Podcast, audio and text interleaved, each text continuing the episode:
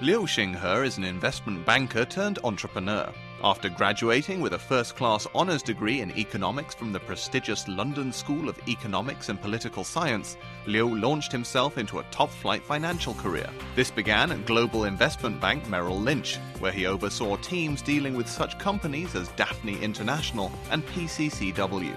In his next post at private equity behemoth Warburg Pincus, Liu was responsible for securing hundreds of millions of dollars in funding. Despite these huge victories in the financial sector, however, Liu had a much more personal dream.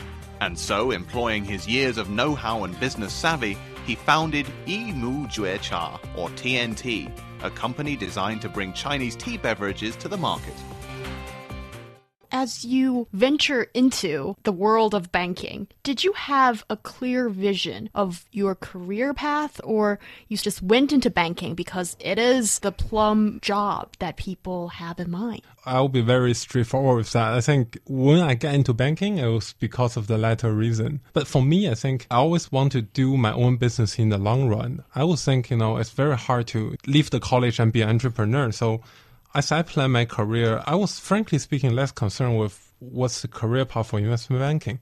But I would think I would need a platform that's get me closer to the business world.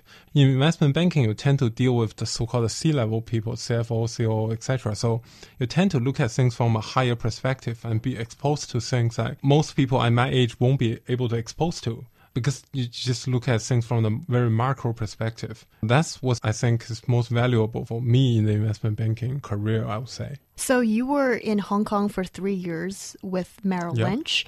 And what would you describe a typical day for you back in those days? There's actually not a word called typical day in investment banking because every day is full of new challenges, physically and mentally challenging, I would say at least. There might be a day that you got the call like 8 a.m. and then to take on a 10 a.m. flight and then jump on a day trip. We call that day trip. Fly to Beijing for three hours and then come back and then still work till midnight. But if you're in the junior roles of investment banking, at least in Hong Kong, pretty much you get into the office at 9 and leave at 2, 2 a.m., I would mean. Yeah. So I think that is something that people tend to overlook because, of course, the immense financial reward is what people always envy. But what about the workload? Tell us a little bit more about yeah. maybe a story about one of the challenges. I mean, there used to be a saying, at least in Hong Kong, for investment banking, one people work on five people's workload and get paid with three people's salary. And then the company rip you off with two. In terms of investment banking, if you work on deals, you tend to, to really work seven days a week,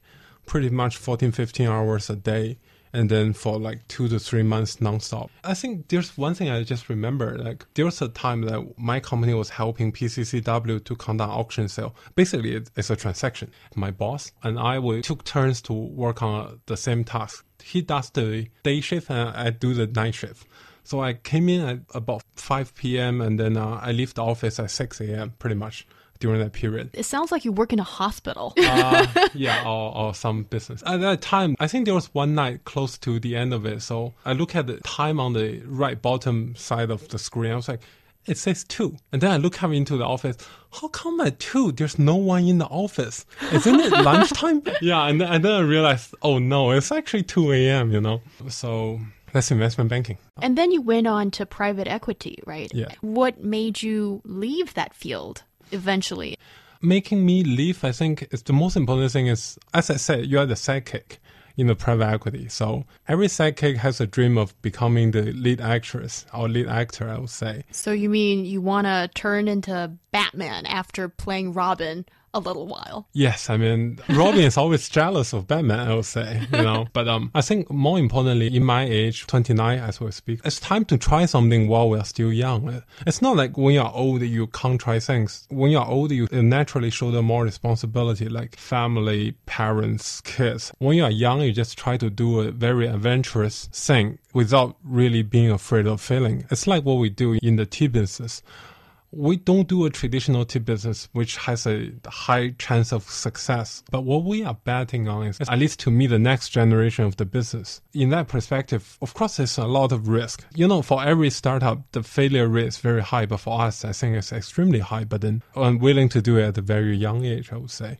Okay, so did you always have this entrepreneur spirit? I think it's still pretty rare for someone who's not even 30 yet to uh, start their own business. I think what makes me do this in my and in the shareholders' perspective is one that makes money. But more than that is you are able to change the world and change the belief of some people. Frankly speaking, I think in the last 10 years in China, we see a lot of businesses that's generating awful amount of money. You can be a real estate entrepreneur. You can, you can have your own mine, coal mine, gold mine whatever mine. You know, it makes awful amount of money, but then it's just for yourself, I think, which is very sad to me. At least to me, one day when we get rich, when we're able to do things, we hope to affect people and really in a bigger way to change the world. I think that has always been the ambition. But um, of course, change the world bit by bit, day by day. You are listening to Roundtable's Success in Profile. Today we talk to Liu Xinghe, founder and CEO of tea beverage company TNT, or Yimu Jue Cha after talking to you for a few times, actually, I do think that the sense of social responsibility, it does come up quite often. It's not like we're not expecting that from a businessman, but um, where do you think that source of responsibility comes from? I, th- I think it comes from a couple of things. First, my family, of course. The second thing is because I'm actually a Christian. And then uh, in terms of Christian values, um, basically it's like any religion. A religion, I think, has two important and necessary elements when talks about life and death. And the second thing is actually a moral system. I think that's the thing. So when we do our business, etc., we try to have a moral sense into it. That's what I say. I mean, a lot of things actually values more than money. It's really like in our modern society, we see so many people making money, etc., having good life. It's, it's like Miss Gourmet, Maserati, and the Red Cross it's not terribly hard to make money if you work hard enough and seize the opportunity in China. But more important thing is like how much money is enough. And then even more important thing is after making the money, can you really say when you're old, tell your grandchildren, oh, in my whole life, my entire meaning was to, to have generate, for example, 2 million, 10 million, a billion. But how much value do you really give to society? I think that's very important because in our modern age, I would say, in a very materialistic world, if you disregard all the morality in it, then what's the meaning of life and what's the meaning of society? All these food safety issues we have. For example, during the Melamine accident, the milk companies are really rich. And then they try to generate the additional 20%, 30% of profit. And then they give you this melamine stuff. But how much chaos does it create? If an entrepreneur, I would say, if it doesn't have a sense of morality, then you can't really trust this business. That's true. And also, I think for this industry, if the trust is crushed and it is almost impossible to repair. You are entering the food and drinks business. So, what do you think will make your business different from the rest? I would like to say two things. The first thing is our bottom line as we say, the but more, right? It's like we have a bottom line in everything. So we don't use any additives. We decide not to use any additives from the first day. This is a really not commercial decision because in the beginning when we try to develop recipes, right, we hire two drinks uh, guru, I would say, from the drink business and then when we told them like we try to do tea and we try to do no additives at all, and then they just leave our company in like two days. They will say this is not possible because it has never been tried before. But what we believe is every business should have a bottom line. But another thing, what you say actually triggers me. I would like to say some additional comments. Is you say the Chinese customers tend to worry about food safety issues, but frankly speaking, no matter what happens to our business, etc., I would like to call on the Chinese consumers to be more conscious about the food safety issue because, you, you know, I used to say that in the Melamine accident, it creates so much trouble and so much uh, social chaos, right? How many milk companies did actually collapse because of the Melamine issue? I think less than five, maybe, or maybe the small ones which I don't know of. But why? That's something which I really don't understand as a consumer myself. The thing is that in the Western society, I would say at least, if such an accident happened, there will be huge social pressure and legal pressure to bankrupt or to, to force closure of companies. I, I would really call on the Chinese consumers, as an ordinary consumer myself, not as an entrepreneur or whatsoever, to really stand up against more of this kind of food safety issues.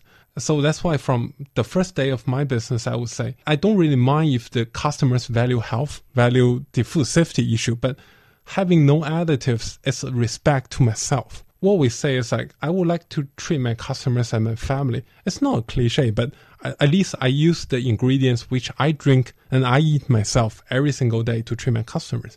I think that's the bottom line of things. I would say we are pretty much like very few entrepreneurs in this, society would to do this. But I think if the society's respect and pressure for this, more companies will be willing to do this. Most businessmen, I would say, are profit driven. Only when the customers be able to vote with their hand, not with their feet, then the society and food and beverage industry will change. That's a very good point. And uh, I do wish the best of luck to your tea shop. Thank you. Because it is something new and very refreshing. And uh, I do like to see a bit of rivalry from the underdog. We'll finish our interview today with one question What do you see in success? What does it mean to you? To me, well, I have a probably not so ordinary, or probably it's ordinary to, to most of the listeners here in the end of my life, I think either one of the things will happen. Either I make 10 billion or I affect 10 people. I think one of the things will happen, then I will be very happy with. And then I always dream of when I'm 60, I have a company, very labor intensive company, just be able to provide honest living for 10,000 people. I think no matter what business we do, textile, fast food, whatever, but be able to do some honest business and then to provide honest living for people who respect the meaning of honest life.